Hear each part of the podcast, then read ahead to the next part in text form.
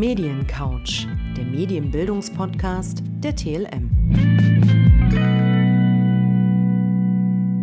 Herzlich willkommen zu einer neuen Podcast-Folge. Ich begrüße mit Stolz, aber auch mit großer Freude Sophie Oldenstein hier. Sie ist Dramaturgin am Gera Theater und wir haben uns ja geeinigt, in diesem Podcast die Menschen nicht vorzustellen, sondern sie sollen sich selber vorstellen. Aber weil man immer Selbstvorstellungen nicht so unter Kontrolle hat in so einem Podcast, haben wir uns zehn Fragen ausgedacht und erwarten zehn Antworten, liebe Sophie. Wir duzen uns, wir kennen uns schon durch ja. andere Projekte. Und von daher die erste Frage. Hast du ein Lieblingsbuch? Oh, das ist ganz äh, schwierig. Ich könnte das, glaube ich, nicht an äh, einem festmachen, aber ich kann sagen, mein Lieblingsautor ist Paul Auster. Also ein Autor.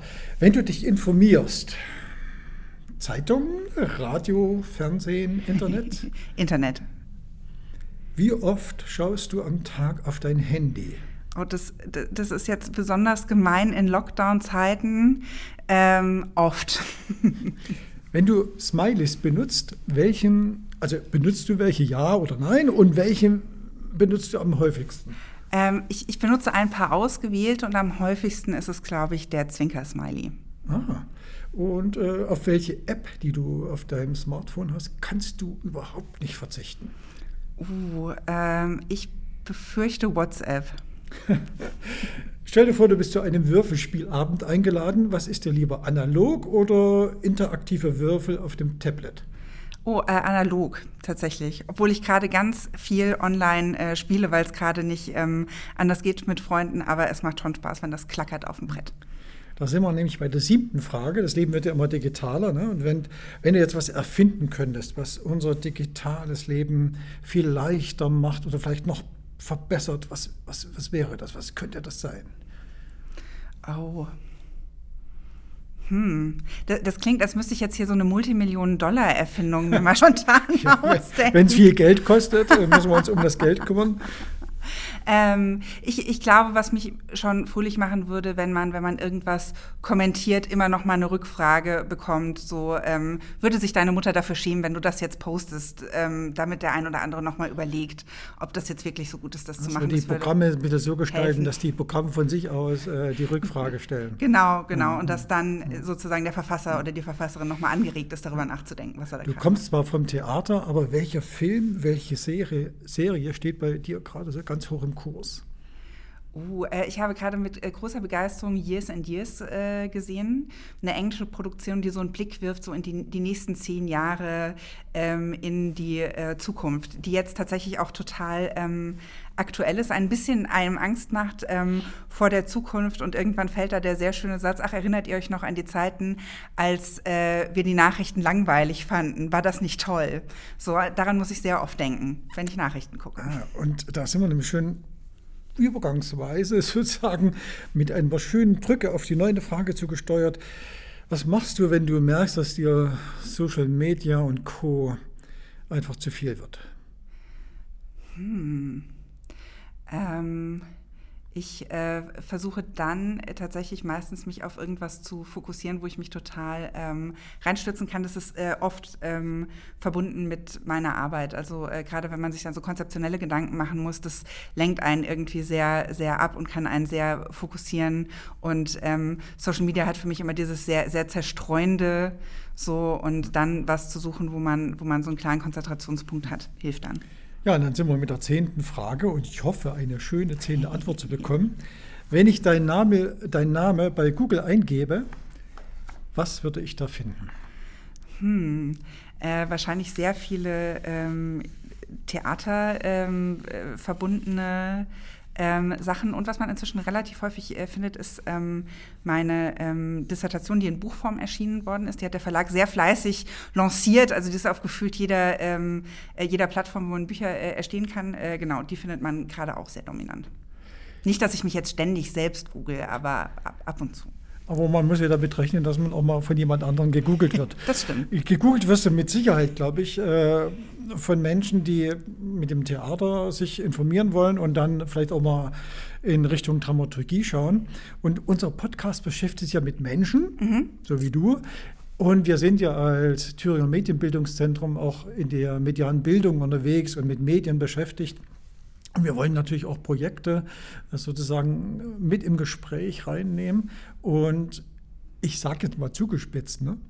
du willst das Theater digitalisieren, also weg von der Bühne und hast selbst vorhin gesagt, ne, äh, klar, wir sind alle durch den Lockdown jetzt viel online, du spielst gerne mhm. online, bist also da auch sehr affin dieser digitalen Welt gegenüber. Ist das, was ich jetzt unterstelle, deine Absicht? Oder warum willst du unbedingt Apps für Jugendliche entwickeln, die dann durch die Stadt gehen und über eine App Theater spielen?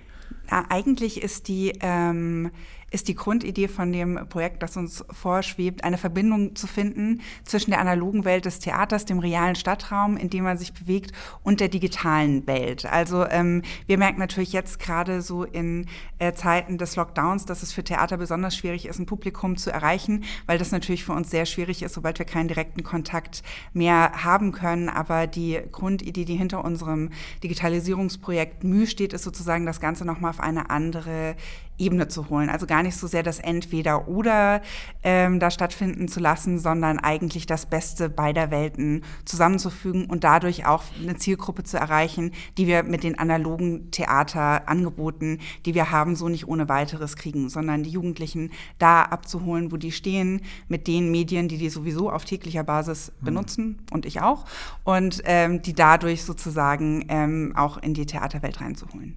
Aber da steck, stecken ja so ein paar kleine Fallen drin. Da mhm. können wir ja gleich mal drüber reden, bevor wir die Fallen alle aufmachen können und gucken, ist das wirklich eine Falle oder ist es nur ein weiterer Weg, den man beschreiten kann.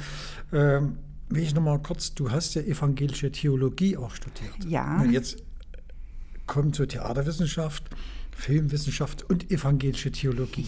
Wie kommt man auf diese Kombination?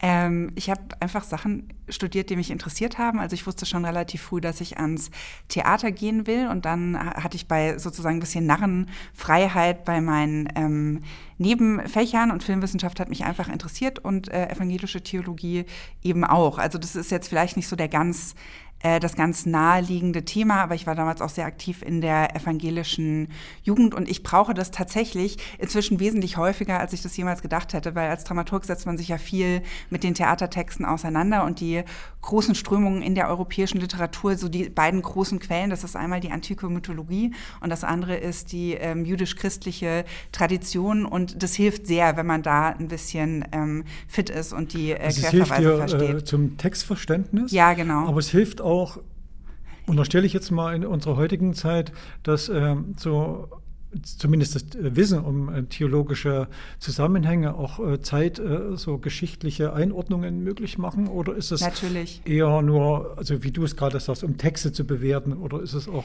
nee. so ein Stück lebensprägend, um die heutige Zeit so ein Stück weit zu verstehen? Ach, das, das auch. Es hilft auf jeden Fall ein bisschen besser, die Welt, in der wir leben, zu verstehen. Also woher kommen bestimmte Dinge und bestimmte Wertvorstellungen, die einen begleiten. Und gerade heute, wo wir in einem sehr säkularen Alltag leben, wo jetzt Kirche erstmal nicht so wahnsinnig präsent äh, vorkommt, merkt man dann doch, wenn man ein bisschen nachbaut, dass sehr viel von unseren moralischen Wertvorstellungen einfach noch ähm, daraus ähm, gespeist ist und so ähm, funktioniert. Mhm. Und ähm, was ich jetzt natürlich gerade so in, in, Krisenzeiten immer ganz spannend finde, ist, dass ähm, Kirche nochmal so einen, ähm, für, für mich auch immer nochmal so einen Ruhepol hat, also weil wir es gerade so von den sozialen Medien haben, dass es ja sehr viel so Beliebtheitscontest und wie kommt man so am, am schnellsten nach oben. Und gerade so Kirchengeschichte ist etwas, das denkt ja in Jahrhunderten so. Ähm, und äh, zu sehen, dass das aber irgendwie was ist, was auch über so einen langen Zeitraum Bestand haben äh, kann, so ähm, finde ich, ist dann immer ein ganz spannender Gedanke.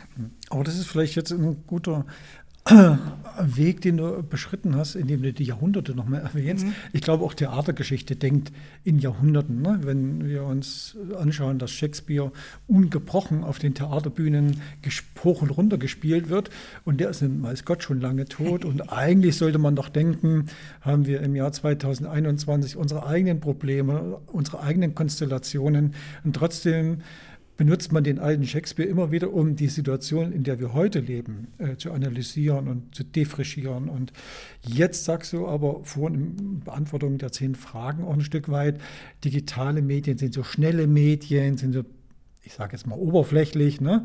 gehen nicht so tief, aber es ist nicht so wie Theater, das so äh, auf die Seele, auf die Tiefe wirkt. Und trotzdem versuchst du jetzt, und da können wir jetzt mal über das Projekt intensiver reden, dieses schnelle Medium, digitale Apps oder digitale Programme über Smartphone mit der Tiefe des Theaters zu verbinden. Also wie gehst du daran strukturell?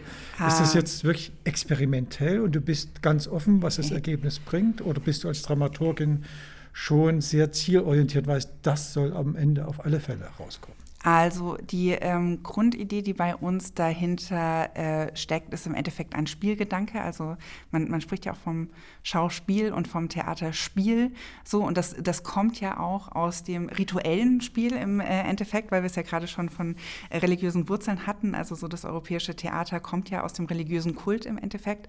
Und ähm, der ähm, Spielgedanke hat für mich da aber eher so eine ähm, sinnliche Ansprache. Also, dass man wirklich sagt, das darf Freude machen, was wir da machen. Und das Grundziel ist, dass die ähm, Zuschauer eben nicht nur bloße Zuschauer und Zuschauerinnen bleiben, sondern im Endeffekt Teil der Welt werden, die wir ähm, erzählen wollen. auch wenn ich jetzt gerade gesagt habe, Social Media ist schnelllebig, ist das Projekt, über das wir nachdenken, doch langfristiger nachgedacht, weil es uns auch wichtig ist, jetzt nicht schnell mal einen Schnellschuss rauszuhauen, der sich mal eben, wenn jetzt mal das Theater für zwei Monate zu ist, irgendwie realisieren lässt, sondern das ist in der ähm, größeren Dimension gedacht. Also die ähm, was wir vorhaben mit Mühe ist im Prinzip eine Geschichte zu erzählen über mehrere Episoden im Theater. Es ist ein Science-Fiction-Plot, der basiert auf äh, dem Roman Wir von Jewgeni Samyatin.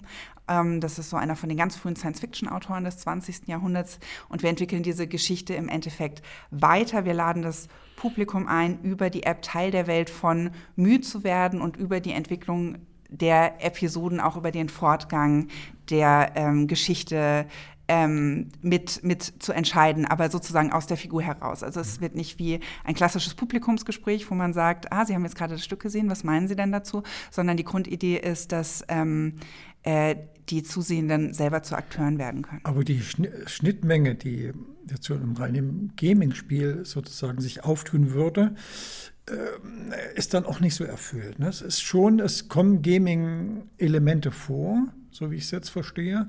Aber trotzdem wollt ihr es ja dicht auch am theatralen Moment bleiben. Oder habt ihr da schon, es muss ja programmiert werden auch alles. Ja, ist ja nicht ja. so. Und äh, die Programmierer wollen ja dann von dir wissen, was willst du denn, dass wir programmieren? Das ja. ist ja immer das Verrückte bei den Apps. was soll die App können? Äh, Im Endeffekt ist der, ist der, Grundgedanke, dass wenn ich ähm, mich in die App äh, einklinke, ich Teil der Welt von Mühe werden kann. Also es funktioniert ähm, wie im Endeffekt auch ein soziales äh, Netzwerk, wo ich auch mit anderen Spielern und Figuren aus der Geschichte interagieren kann und aber auch Interaktionsmöglichkeiten im äh, realen Raum bekomme. Also es wird begleitende Veranstaltungen geben, jetzt abgesehen von den eigentlichen Theateraufführungen, an denen man äh, teilnehmen kann und durch besonderes Engagement in der App, durch die Teilnahme an äh, Quizzen zum Beispiel, in die man ein besonders vorbildlich welcher Bürger der Welt von Mühe ist, kann man äh, Punkte sammeln, in Leveln voranschreiten. Mhm. Ähm, und ähm, genau, und man kann sich aber auch entscheiden, vielleicht Dinge zu tun, die nicht so ganz systemkonform sind und dann zu schauen, was die Konsequenzen für einen individuell bedeuten können. Mhm. Wir reden ja immer über die sozialen Medien reden, aber auch in anderen Kontexten äh, davon, dass jeder Nutzer im Prinzip auch der eigene Redakteur, Autor ist und dass wir eigentlich, so in extremen Betrachtungsweisen gar keine journalistischen Medien mehr bräuchten, weil ja jeder jetzt selbst, ne, du hast es ja vorhin mit deiner Fantasie für, was könnte man erfinden, so eine kleine Regelung trotzdem, ne, dass nicht jeder Post gleich äh, so abgeht. Und auf der anderen Seite haben wir in der Kunst, äh, im Kunstverständnis, in der Kunstwelt natürlich auch dieser alte Satz von Beuys, jeder Mensch ist sein eigener Künstler oder jeder Mensch ist ein Künstler. Was brauchen wir? Den Kunstbegriff als diesen Hochkunstbegriff noch, ist das etwas, äh, was so en passant ein bisschen mit, mitspielt. Also, dass die Jugendlichen, die dann, wenn das Projekt auf die Beine gestellt ist, sind die dann selbst Schauspieler, selbst Regisseur, sind sie selbst Dramaturg? Ist die Freiheit, die im Spiel dann dem Spieler, dem Mitspieler eröffnet wird, so weitgehend? Oder sagt ihr als Theatermacher, nee, nee, nee, wir haben ja auch noch einen gewissen Anspruch. Mhm. Also es wird, es wird schon kuratiert, so also wir nehmen dann mit, was aus der Community kommt. Das im, also im Prinzip ist unser Grundgedanke, wenn du jetzt fragst, an welchem sozusagen künstlerischen Schaffenpunkt des, des Theaters ist man jetzt da eigentlich beteiligt. Im Endeffekt ist die Grundidee, dass die Community ein großes Autorenkollektiv wird.